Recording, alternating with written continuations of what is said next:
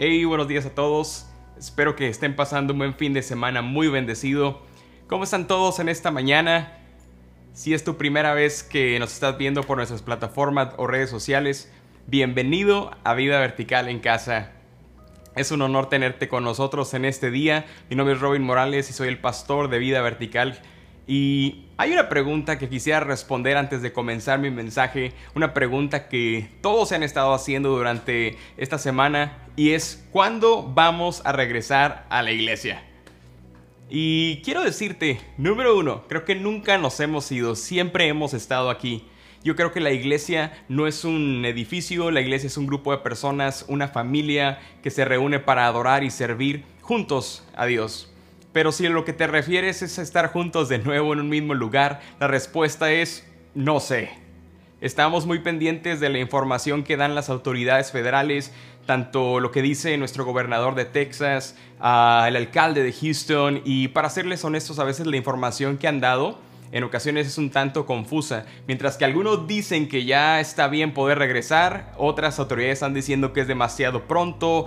Y la verdad todo esto ha provocado mucha confusión entre la población y igual como iglesia, pero estamos pensando con el favor de Dios pudiéramos reanudar nuestros servicios las primeras semana, la primera semana de junio para ser precisos si todo sale bien, pero estaremos dando más información en las siguientes fechas. Sigan al pendiente y vamos viendo cómo evolucionan las cosas eh, paso a paso, porque como pastores nos preocupamos tanto por los más pequeñitos como por nuestros abuelitos de nuestra iglesia y no queremos exponer a un riesgo innecesario a nadie. es que familia, sigamos tomándolo con calma, ah, tranquilidad, sabiendo que Ah, Dios tiene el control y vamos a regresar a estar juntos cuando Dios nos permita estar juntos. Amén. Creo que debemos de mantenernos con paz y tranquilidad y saben que ya cada día falta menos.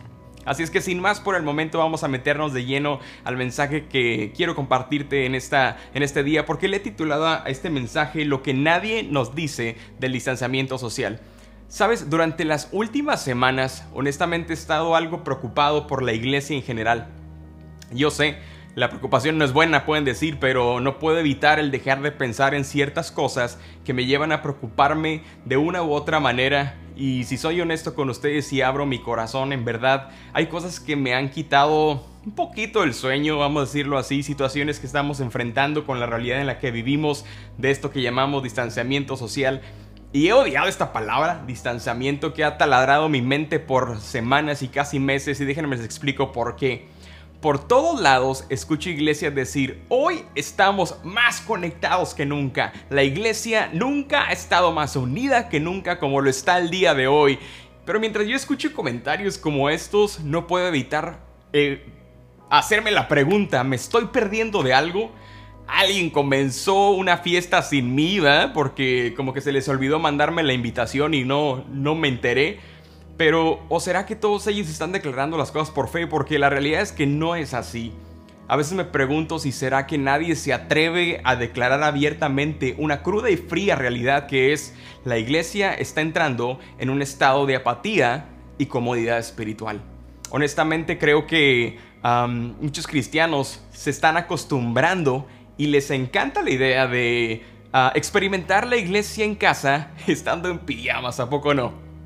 Porque los que estaban desconectados, honestamente creo que todavía ahora están más desconectados. Los que estaban aislados ahora están herméticamente sellados o selladas. Están en sus casas y no pueden disponerse a dar un solo clic para conectarse con los amigos de la iglesia tan cerca para unirse a una reunión por videollamada, un solo dedo, pero les pesa tanto a veces el deslizar su dedo para entrar a ese enlace o escuchar una conversación con amigos y mujeres, porque hay hombres, mujeres y jóvenes que no se han conectado una sola vez en estos servicios durante estas semanas o casi meses ya. Y esto no está pasando solo en nuestra iglesia, esto está pasando en todo el mundo. Pero no escucho a ningún pastor hablando de esto en este momento. ¿Sabes por qué? Porque estos temas tienden a alejar a las personas y son de esos mensajes que menos likes y views tienen en YouTube y en redes sociales, pero es una realidad. A la gente no le pesa darle un clic para ver un videos de gatos y perros cayéndose de la mesa haciendo tontería y media. Y ven horas y horas videos de estos o series en Netflix que no les nutren, pero no pueden enfocar su atención para conectarse a la iglesia cuando no les está costando un solo dólar o gasolina. Ni esfuerzo para poder hacerlo y conectarse al, hacerlo en sus casas. Honestamente a veces no sé qué está pasando por la mente de tantas familias que en vez de acercarse creo que se están alejando de Dios cada vez. Y espero que no me lo tomen a mal. Pero todos los que me conocen saben bien que soy un pastor que me encanta declarar por fe las cosas que no son como si fuesen, pero también soy un pastor que no me cubro los ojos para no ver la realidad de lo que está sucediendo. Y la razón por la que estoy preocupado, familia, es por, por, la iglesia en general, es porque lo, lo único que, que todo esto ha provocado es revelar la condición espiritual en la que cada uno nos encontramos. Los que tenían una relación estable con Dios, lo más probable es que sigan teniendo esta relación en este momento, pero el problema es con los que estaban fríos y apáticos, ellos no están igual. Mi temor es que se encuentren peor que como estaban antes de comenzar este tiempo, porque lo último, lo único que los mantenía conectados era cuando llenaban su tanque de gasolina espiritual un domingo por la mañana, pero hace varios meses o semanas que tienen el tanque vacío porque no tenemos iglesia y no se conectan. Y esta es la, la razón por la que me pregunto de qué están llenando sus vidas, porque dudo que sea de Dios. Jesús mismo se encuentra hablando de esta situación a sus discípulos y lo cuando leo esto, puedo presentir a Jesús un poco preocupado cuando le dice en Mateo 12, cuando un espíritu maligno sale de una persona, va al desierto en busca de descanso, pero no lo encuentra. Entonces dice, volveré a la persona de la cual salí, de modo que regresa y encuentra su antigua casa vacía, barrida y en orden. Y, ¿saben? Quiero que entiendan algo.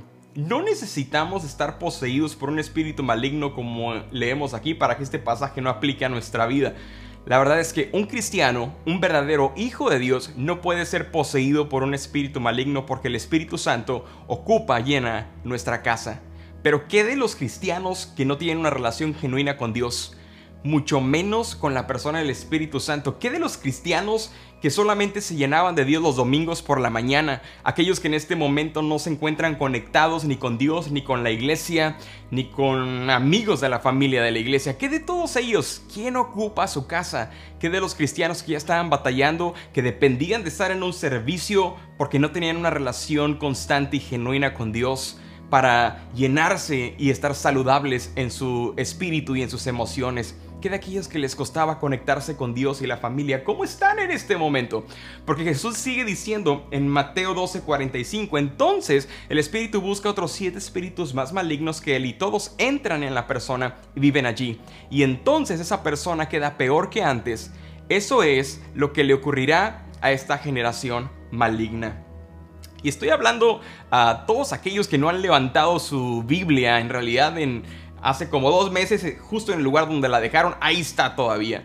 Estoy hablando a todos los que están en este momento que a pesar de que con un solo clic pueden conectarse para estar juntos con la familia de la iglesia, prefieren no hacerlo. Estoy hablando a aquellos que por falta de conectarse con Dios y la familia de la iglesia, lamentablemente han regresado a sus vicios y pecados, vicios y pecados de los cuales Dios ya los había librado hace tiempo atrás. Esa es la razón por la cual he estado preocupado en estas últimas semanas. Mientras que todos dicen, ¡Hey! Estamos más cerca que nunca, hoy estamos más conectados que nunca. No puedo evitar preguntarme si esto es verdad. Y si esto es verdad, ¿por qué no se siente así? La realidad es que todos sabemos lo que el coronavirus le provoca al cuerpo humano, es obvio, pero muy pocos están conscientes de lo que esta pandemia le está provocando a nuestra alma y a nuestras emociones. ¿Sabes? Porque todos atravesamos por diferentes etapas emocionales. Y nadie, nadie estamos excluidos de experimentar esto. Todos pasamos por estas etapas o fases emocionales durante nuestra vida. Y básicamente pudiera hablarle de varias fases que hay, pero quiero enfocarme en tres que creo que todos podemos identificarnos con ellas en este tiempo. Y lo que nadie nos dice del distanciamiento, social y lo que casi nadie está hablando es del daño que le está provocando a nuestra alma, a nuestras emociones. Y sabes, ah, cuando nuestras emociones están dañadas, es que experimentamos, número uno, un shock emocional. Y para algunos puede ser la muerte repentina, por ejemplo, de un familiar, la pérdida de un trabajo, una separación, un divorcio. Para mí todo esto ha sido realmente un choque emocional y me hago la pregunta a mí mismo, ¿en realidad está pasando todo esto en el mundo? Sí me he hecho esta pregunta, honestamente, ¿en realidad estamos experimentando esto? Ah, calles vacías, uh, eh, la gente apenas regresando, confusión en las noticias y me hago preguntas, en realidad el mundo se paralizó y a veces no sabemos diferenciar la realidad de lo que realmente ha estado sucediendo y estamos experimentando porque nuestras emociones se encuentran dañadas. Y si estás atravesando por un choque emocional, no puedes definir la realidad porque estás como desorientado y no puedes ver con claridad.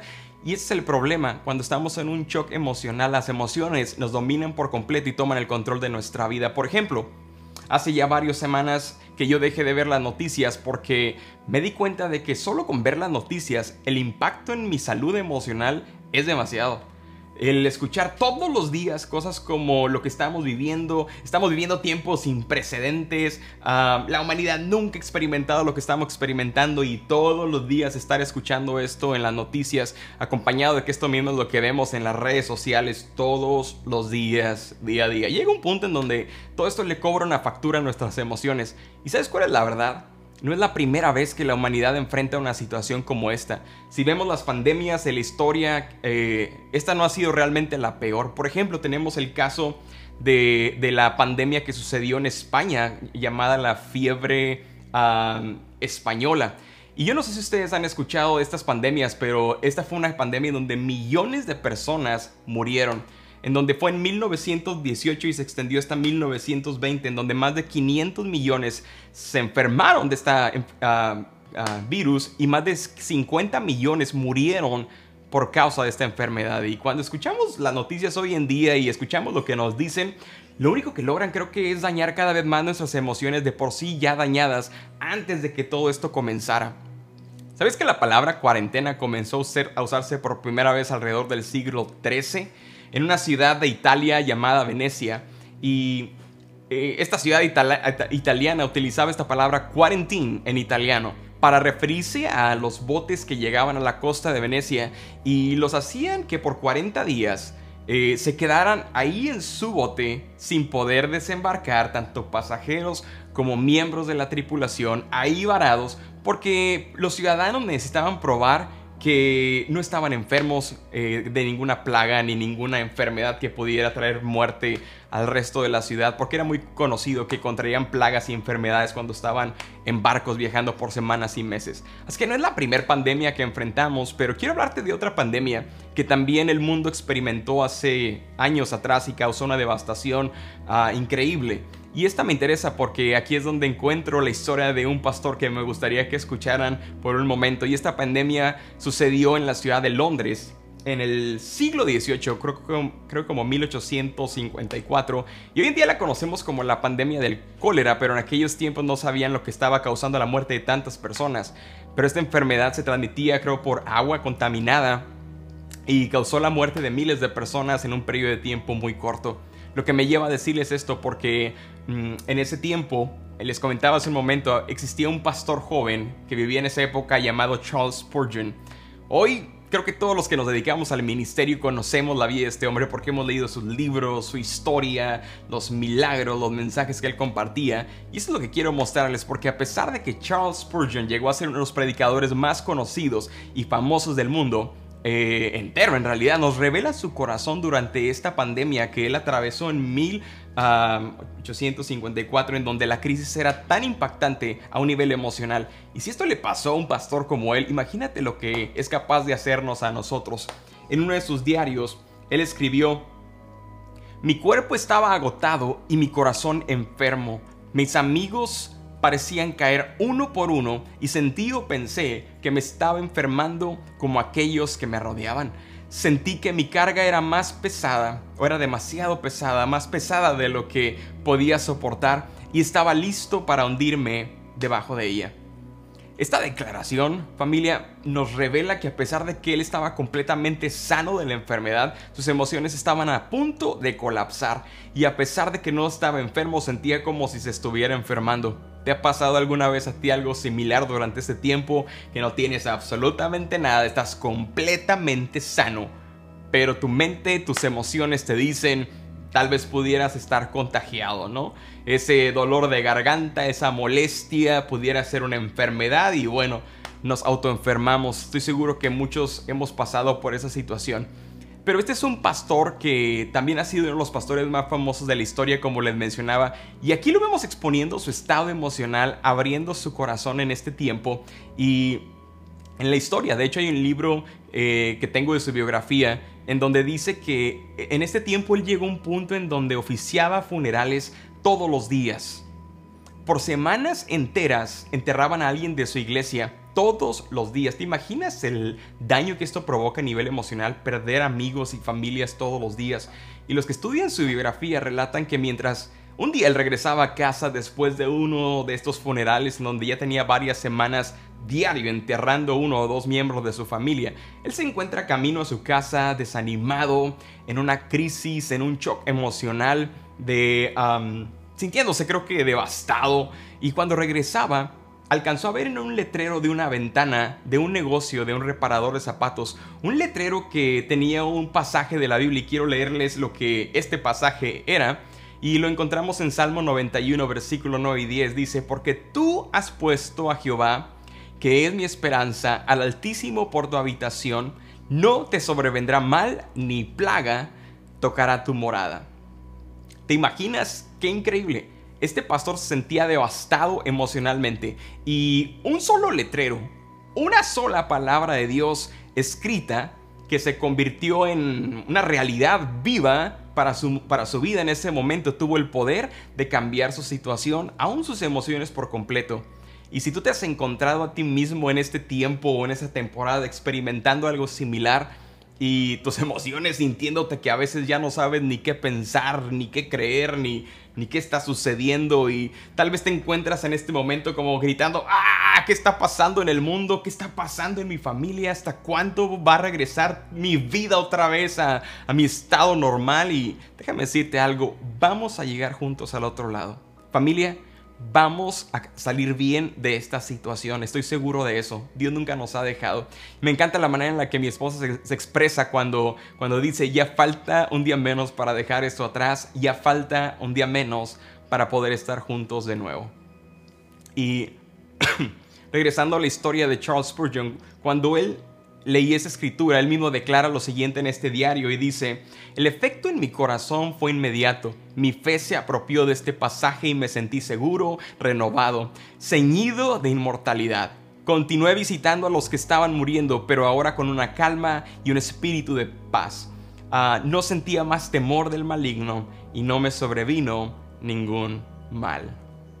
Este es el impacto de una sola palabra de Dios que Charles Ah, escuchó, leyó mientras él regresaba a casa cansado y emocionalmente devastado. Este es el poder de una sola palabra de Dios hablada a su vida. Ahora te imaginas tú apropiándote de cada promesa que Dios ha declarado acerca de ti. Pero cuando no lidiamos con nuestras emociones dañadas de la manera correcta y nos quedamos en este estado de shock emocional, que es la primera etapa en la que muchos se encuentran en este momento, da lugar a la siguiente fase que es cuando comenzamos a experimentar dolor y tristeza. El dolor y la tristeza vienen de la sensación de que hemos perdido algo y algunos se encuentran dolidos en este tiempo porque perdieron su trabajo, otros están dolidos, tristes o resentidos porque perdieron su fiesta de 15 años o su graduación, otros están dolidos porque perdieron a un familiar quien perdió la batalla contra esta enfermedad y están dolidos porque creo que todos hemos perdido algo en este tiempo si somos honestos. Pero si tú estás atravesando por esa etapa emocional, déjame decirte que no estás solo en esto. Dios te comprende más de lo que puedes imaginar. Familia, la Biblia nos dice que Jesús fue un hombre que eh, experimentó el dolor y el quebranto. Isaías nos lo revela y nos dice claramente, fue despreciado y rechazado, hombre de dolores, conocedor del dolor más profundo.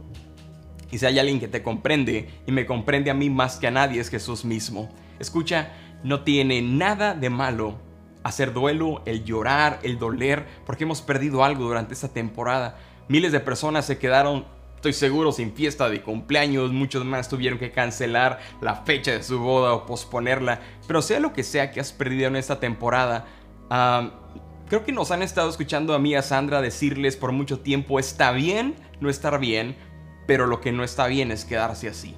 Y Tal como lo declaraba David cuando atravesaba una etapa de dolor similar en su vida, él escribe en Salmo 61, dejándonos saber su corazón al exponer la realidad de sus emociones, que a pesar de que era un rey increíble, también estaba atravesando por un choque emocional en su vida. Y él escribe, oh Dios, escucha mi clamor, oye mi oración, desde los extremos de la tierra clamo a ti por ayuda, cuando mi corazón está abrumado. Guíame a la imponente roca de seguridad porque tú eres mi amparo seguro. Creo que David nos deja ver claramente lo que nuestro corazón desea cuando estamos atravesados, eh, estamos atravesando situaciones difíciles y nuestras emociones en un shock emocional. Y es estar parados firmes en una roca de seguridad que es Jesús. Ahora, David había permitido que sus emociones lo abrumaran por mucho tiempo, pero si tú y yo no lidiamos con nuestras emociones dañadas, vamos a terminar en una tercera etapa la cual no quisiera que nadie terminara y es cuando experimentamos un constante conflicto emocional. Este es el punto en donde cada semana, día tras día, te encuentras luchando con tus emociones dañadas y algunos de ustedes han estado lamentablemente en esta etapa ya estancados por mucho tiempo, constantemente teniendo conflictos internos, ya ni se entienden ustedes mismos, no saben ni lo que quieren ni lo que no quieren, ya no pueden ni siquiera ver una salida con claridad. Y lo que ha sucedido al no lidiar con el daño emocional es que han estado desarrollando este mecanismo de autodefensa para acoplarse a su nuevo estilo de vida. Y es por eso que me preocupa ah, que varios estén atrapados en esta tercera etapa o, fase emocional porque terminan recurriendo al alcohol, a las drogas, al cigarro, a aquellos pecados que les dan placer de los cuales ya Dios los había salvado. Por ejemplo, cosas como tan inofensivas como quedarse viendo Netflix en el sillón todo el día, serie tras serie, episodio tras episodio. Pero es la realidad que muchos se encuentran en este momento porque no saben cómo lidiar porque, con sus emociones, porque nadie nos dice lo que en verdad nos sucede con el distanciamiento social que está devastando nuestras emociones en este momento. ¿Sabes? Lo que están haciendo es automedicarse cada uno para intentar escapar de enfrentar la realidad en la que se encuentran. Y es curioso, pero todos los que terminan esta etapa de experimentar un constante conflicto emocional, siempre, escucha esto, siempre terminan solos y rumiando sus pensamientos negativos. Rumiar es el término que utilizan ciertos psicólogos para describir a personas que se sientan a pensar solo en lo malo que les ha sucedido en la vida. Y cuando te encuentras así, abrumado emocionalmente hablando, te encuentras solo y experimentando conflictos emocionales. Y cuando estás en esa situación no estás en la capacidad de escucharte a ti mismo en tus propios consejos porque algunos de ustedes piensan y hablan con ustedes mismos, ¿qué debo hacer? ¿Cómo voy a salir de esta situación? ¿Y ahora qué vamos a hacer? Y en este momento déjame decirte, tú eres el peor consejero que puedes escuchar. Necesitas salir de ese estado de conflicto emocional y no puedes hacerlo solo. Encontramos a hombres de Dios en la Biblia como profetas capaces de escuchar a Dios y hablar esta palabra delante de reyes, atravesando por esta misma etapa de conflicto emocional. Y uno de estos hombres era el profeta Jeremías. Y él se encontraba tan hundido en sus emociones que declara lo siguiente en Jeremías 20, 18, ¿por qué tuve que nacer si vivo solo para sufrir? Si voy a morir humillado, mejor hubiera nacido muerto. Este es el profeta de Dios el gran hombre de Dios rumiando en sus propios pensamientos negativos. Ah, rumiar en tus pensamientos es cuando te enfocas en lo malo, que no dejas lugar para pensar en una solución buena. Y si esa es tu condición actual, te voy a pedir un favor, deja de rumiar. No vuelvas a ingerir una y otra y otra vez todo lo que te ha pasado en esta temporada porque lo único que vas a lograr mm, es seguir dañando tus emociones y autojustificarte o justificarte para seguir dañando tu vida y apartarte de Dios. Si te encuentras en alguna de esas etapas, quiero por lo que me quede tiempo ayudarte a salir de ese estado, estado de conflicto emocional e ir reparando un paso a la vez nuestras emociones. Quiero utilizar un ejemplo que Jesús utilizó al hablar de cómo se construye una casa en Mateo capítulo 7 y vamos a leerlo. Dice, estas palabras que te hablo no son adiciones incidentales a tu vida, no son mejoras del propietario a su nivel de vida, son palabras fundamentales para construir una vida. Y escucha, esto es importante porque por semanas hemos escuchado indicaciones de cómo cuidar nuestro cuerpo para no enfermarnos, pero casi nadie nos ha estado hablando de cómo cuidar nuestra alma y nuestras emociones para no estar dañados y enfermos en nuestra alma y emociones. Jesús sigue diciendo, si aplica estas palabras en tu vida, eres como un carpintero inteligente que construyó su casa sobre roca sólida, la lluvia cayó, el río se inundó, un tornado golpeó, pero nada movió esa casa porque estaba fijada en la roca. Jesús comparte este pasaje utilizando la metáfora, el ejemplo de la construcción de una casa. Y yo no sé ustedes, pero en este tiempo siento como si todas estas tragedias nos hubieran golpeado al mismo tiempo. Pero este es, esta es mi oración, que tu casa no sea derribada que tu casa, hablando de tus emociones, se mantengan firmes como estando porque están ah, fundadas en una roca sólida. Tal vez yo no puedo hacer nada para terminar con el coronavirus, pero con la ayuda de Dios sí puedo ayudarte para volver a recuperar tus emociones y mantenerlas saludables. Y quiero hablarte de tres herramientas que te van a ayudar a mantenerte emocionalmente saludable, cosas que he aprendido leyendo libros como el eh, que ha escrito el doctor Henry Cloud, no sé si han leído el libro de Límites, se los recomiendo como no tienen idea, lean los libros, están increíblemente buenos. Y él dice que uno de los cimientos emocionales que cada persona tenemos están construidos básicamente como se construyen los cimientos en una casa. Y tal como cuando construyen una casa, lo primero que se ponen son los cimientos, se hacen estos hoyos profundos, se escarba, se cubren de metal, varilla, concreto, y una vez terminados jamás los vuelves a ver. ¿Te imaginas construir algo que la gente jamás va a ver con sus ojos otra vez en su vida? Me imagino que esta es la razón por la cual muchas personas no le ponen mucha atención a la calidad de sus cimientos, digamos por así decirlo, porque los cimientos no son diseñados para ser contemplados, son diseñados para sostener el peso de toda una casa que será construida sobre ellos. Entonces, tenemos los cimientos, después vienen los marcos, la estructura de la casa, que se construye aquí, por ejemplo, de madera. Y en este punto la casa está fea, llena de solamente madera, clavos, cables, no es bonita. Pero la decoración viene hasta el final y es donde tenemos una casa bella y lista para poder vivir en ella. Básicamente lo mismo sucede en nuestra vida emocional. Los cimientos de nuestras emociones son, y si te gusta tomar notas, número uno, cimientos de relaciones y conexiones. Y aquí es donde dicen todos, ah, cuando lo veo de esta manera, ahora entiendo, ahora puedo entender por qué estoy como estoy actualmente. Porque hemos escuchado por parte de nuestras autoridades como miles de veces, mantengan el distanciamiento social, no más de 6 pies de distancia, no tengan reuniones de más de 10 personas, 20 personas, y estas palabras han taladrado en nuestros oídos por semanas y casi ya meses, y que al punto que creo que las tenemos impregnadas ya en nuestras células, ¿no? En nuestro sistema. Y la realidad es que nuestros cimientos han estado siendo sacudidos y creo fracturados por este distanciamiento. Déjame decirte lo que necesitas obligarte a hacer si te has sentido de esta manera. Necesitas conectarte con Dios y con otros todos los días. Es el primer paso. Y para ser honestos, no podemos construir el resto de la casa si no comenzamos con esto primero.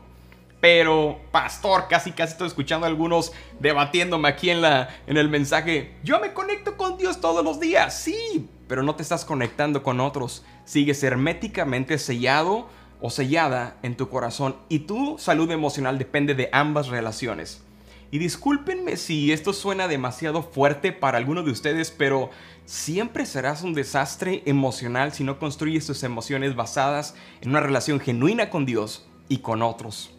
Y otra vez escucho, pero pastor, lloro todos los días, escucho a Dios, leo la Biblia. Pero déjame te digo algo. Tú, hombre, que te haces a ti estas declaraciones a ti mismo, ¿de qué te sirve orar y leer si no te gusta obedecer lo que Dios está diciendo? Porque si tú escucharas con atención lo que Dios te habla en tu tiempo de oración o cuando lees su palabra, Dios siempre, Dios siempre te lleva a relacionarte con otros. Dios nunca te lleva a mantenerte en una relación sola con Él, solo con Él, tú, Dios y yo. No toda la palabra, en toda la Biblia encontramos que Dios te invita a relacionarte con otros. Esa voz interior que te dice, necesitas hablar de esto con alguien más, necesitas abrir tu corazón con alguien que te pueda ayudar. Esa voz ha sido Dios en tu vida. No puedes seguir ignorándola porque nuestra salud emocional depende de estas relaciones todos los días. Termínate a pasar tiempo con Dios cada día. Encuentra un espacio con Dios ah, en tu casa donde puedas pasar un, tiempo con Dios. Invita a su presencia a venir contigo y ten esta amistad con Él. Sé honesto con Él. Dile al Señor cosas como, Señor, yo no sé cómo experimentar, no sé cómo tener esta amistad contigo, enséñame. Familia, si tú haces esto, Él vendrá y te mostrará cómo hacer una relación personal con Él. Y lo siguiente, si es necesario, oblígate a conectar con alguien todos los días, ya sea alguien de tu grupo, conéctate, un amigo, una amiga de la iglesia, escríbele un mensaje, texto, atrévete a hacer una llamada. Yo creo que mientras todos están hoy en día en su casa muy cómodos esperando a que alguien les llame y tal vez quejándose por qué nadie me llama, pero nadie está dispuesto, casi nadie está dispuesto a tomar el teléfono y ser ellos los que hagan esa llamada. El apóstol Pablo escribe en Efesios y él declara, hablando de Jesús, Él hace que todo el cuerpo encaje perfectamente y cada parte, al cumplir con su función específica, ayuda a que las uh, demás se desarrollen y entonces todo el cuerpo crece y está sano y lleno de amor. Si quieres mantener tus emociones saludables en este tiempo, no puedes evadir estas dos relaciones. Son partes incuestionables de los cimientos al construir y mantener tus emociones saludables. Entonces, una vez que ya tenemos los cimientos, vamos viendo otra vez esa, estructura, ya vamos construyendo los marcos, la estructura de la casa, lo que nos lleva al número, punto número 2, la cual es una estructura de propósito y buenas rutinas. Para la mayoría de nosotros esta estructura nos fue removida al no podernos reunir por semanas o hacer cosas en nuestras rutinas normales. Tal vez ibas al gimnasio, te juntabas con tus amigos, no sé, actividades que tú tenías. Pero todo esto cambió. Pero déjame decirte algo, lo que no ha cambiado, todavía tienes un propósito de Dios y basado en lo que Dios quiere para tu vida, basado en lo que conocemos que, que queremos agradar a Dios, es que podemos construir nuevas rutinas que se alineen a la voluntad de Dios. Y casi, casi puedo escuchar a otros de ustedes diciéndome, pero pastor, yo no puedo hacer eso. Yo necesito trabajar y no tengo tiempo para estas cosas. Y déjame decirte algo, si tú eres uno de estos hombres, hombre, tú que dices estas cosas que tú no puedes poner una rutina nueva, que solamente te la vas a pasar trabajando y pones de pretexto eso y otras cosas, tu trabajo, tu profesión no determinan lo que Dios te ha llamado a hacer en tu vida. Tú no eres un carpintero, tú no eres un simple plomero, tú no eres Bob el constructor o un empresario o un cocinero o lo que sea que hagas. Tú eres un hijo de Dios, una hija de Dios. Eso es quien tú eres. Y basado en quien tú eres, puedes construir nuevas y buenas rutinas saludables para ti y el resto de tu familia. es que no hay pretextos, no hay, no hay excusas. Jeremías 29:11 es uno de mis versículos favoritos porque nos declara el deseo de Dios y dice, pues yo conozco los planes que para ustedes tengo, dice el Señor, son planes de bien y no de mal, para darles un futuro y una esperanza. Escucha hombre o mujer, tu trabajo no determina tu propósito en la vida. Dios y los planes que Él tiene para ti es lo que le da sentido y propósito a tu vida entera. Así que deja de construir tu vida basado en lo que haces y comienza a construirla basada en quien tú eres un hijo y una hija de Dios. Amén. Pero, ¿qué pasa? ¿Qué pasa cuando no te apegas al plan de Dios y continúas construyendo tu casa como tú la quieres poner, sin cimientos fuertes, sin propósito y rutinas saludables? Bueno, la Biblia sí nos dice lo que sucede y lo encontramos en Proverbios capítulo 29, verso 18, cuando la gente no acepta la dirección divina se desenfrena.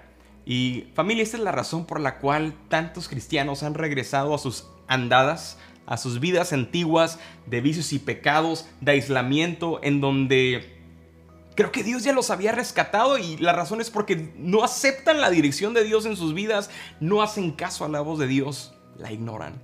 ¿Sabes cuál es uno de mis mejores días de la semana cuando tengo la oportunidad de compartir de Dios un día como hoy? Lo sé porque yo conozco mi propósito, sé lo que Dios me ha llamado a hacer en esta tierra, me apasiona servir al Señor de esta manera, por lo cual te animo a que si no sabes lo que Dios tiene para ti, descubre tu propósito y comienza a hacer una diferencia con ello. Esto es lo que le da la estructura a tu casa. Y estamos hablando de construir una vida emocionalmente sana y descubrir tu propósito y vivir para agradar a Dios. Son estos frames, estos marcos, estructura de tu casa que le da forma y soporte a tu vida emocionalmente sana. Así es que mi relación con Dios y mi relación con otros es cimiento, son los cimientos, la estructura es lo, el propósito y mis rutinas saludables. Y ahora vamos poniendo las paredes, vamos poniendo decoraciones, poniendo muebles y dejando la lista para ser habitada. ¿Cómo hacemos para que nuestras emociones sean bellas o hermosas? Y déjame decirte, es el número 3. Ah, la belleza de la confianza y el dominio propio. Es la manera en la que embellecemos nuestras emociones. Entonces, ah, nuestras emociones van siendo reparadas cuando tú y yo tenemos confianza y dominio propio. Déjame te digo, confianza es cuando tú declaras voy a rendir lo que no puedo controlar y dominio propio es cuando declaras voy a hacer solo lo que está bajo mi control. Es por eso que la gente que entiende esto tiene la paz de Dios en estos momentos de su vida. Gente, por ejemplo, cuando ve el mundo en caos, dice, mm, Dios tiene todo bajo control. Yo soy un cristiano. No hay manera de que me, yo pueda perder en esto. ¿Qué es lo peor que me puede pasar? Creo que lo peor que me puede pasar es que me vaya al cielo, ¿no? Y estas son personas que han depositado su confianza totalmente en Dios y por eso pueden declararlo con tanta paz y tranquilidad porque saben que lo peor que les pudiera pasar en este momento es terminar en la presencia de Dios. Ah, hace tiempo leía este libro de, de Límites del Dr. Henry Cloud y en uno de sus capítulos habla acerca de un hombre que en una ocasión le pregunta ¿Cómo comienzo a sanar, reparar, embellecer mis emociones dañadas? Y leyendo este libro, el, doctor Henry Cloud le, dice, comienza a poner una lista todas las cosas que no puedes controlar. Así es que yo hice esta lista hace un tiempo atrás y en esta semana recientemente porque quiero compartirte lo que yo escribí para que te des una idea de cómo puedes hacerlo tú. Porque, porque obviamente hay cosas que no puedo controlar. No puedo controlar el tiempo que va a durar esta pandemia, no puedo controlar la creación de una vacuna, no puedo controlar ni siquiera el día en que vamos a regresar juntos como iglesia, no puedo controlar el no perder a familias en este tiempo, no puedo obligarlos a contestar el teléfono cuando les llamo o ni siquiera que me devuelvan un texto. No puedo evitar que sigan apartándose del camino de Dios y tantas cosas más que han estado haciendo algunos. Así es que tomé este consejo hice mi lista y lo siguiente que dice cuando le da este consejo a este hombre es pon un contador de 10 minutos y preocúpate hasta la muerte, ¿no? Preocúpate lo más que puedas, llénate de angustia y preocupación, llora lo que puedas hasta que no puedas y te darás cuenta de que no hay nada que puedas hacer para controlar lo que no puedes controlar. Así es que esto fue lo que hice. Esta es la razón por la que duré preocupado, no por solo 10 minutos, pero creo que por varios días. Pero después de esto, em, Él te invita y te dice, abre tus manos y entrega tus preocupaciones a Dios. Y esto fue exactamente lo que hice. Es el mismo consejo que te doy a ti en este momento. Confía en el Señor y entrega todo lo que no puedas controlar a Él. ¿Qué no puedes controlar?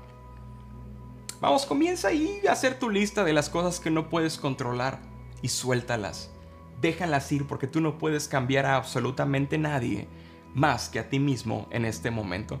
¿Hay alguno, algunos de ustedes que se sienten cansados, creo, de perder una y otra vez la batalla contra el pecado, la batalla contra la depresión y la ansiedad, la batalla contra los vicios y por más que lo has intentado nada parece funcionar? Te levantas una mañana con toda la actitud de soy un hijo de Dios, yo soy lo que la palabra dice que yo soy, yo tengo lo que dice la palabra que yo tengo, yo puedo hacer lo que dice la palabra que yo puedo hacer y por un instante, tal como Charles Spurgeon te, te sientes ceñido de inmortalidad y sales a la vida dispuesto a ganar, pero regresas por la noche con la cabeza agachada sin ánimo de hablar ni de dar explicaciones a nadie de por qué perdiste una vez más tus batallas. Si este eres tú, déjame decirte por un momento, necesitas revesar tus cimientos. No puedes pretender que solo tú y Dios son necesarios en tu ecuación para ganar tus batallas, porque si escuchas, si en verdad escuchas la voz de Dios, te darás cuenta de que Dios siempre te lleva a pelear hombro con hombro, espalda con espalda junto a otros. Muchos en este día necesitan revisar sus cimientos y tal vez necesitas hacer reparaciones. Y déjame te digo, te va a tomar tiempo, pero te animo con todo mi ser, comienza estableciendo cimientos fuertes y saludables hoy mismo cimientos que te van a llevar a tener una relación genuina, personal con Dios y a la vez con otros. Ahora, yo no soy quien para decirte si debes de salir de tu casa o no, si debes de juntarte con personas o no en este momento. Esas indicaciones las dan nuestras autoridades y espero que las estemos siguiendo, pero haz lo que tengas que hacer para construir cimientos sanos y saludables. Me gustaría dejarles con una oración que leí hace muchos años atrás, escrito por un hombre llamado Reinhold Newberg, creo que más o menos se pronuncia así.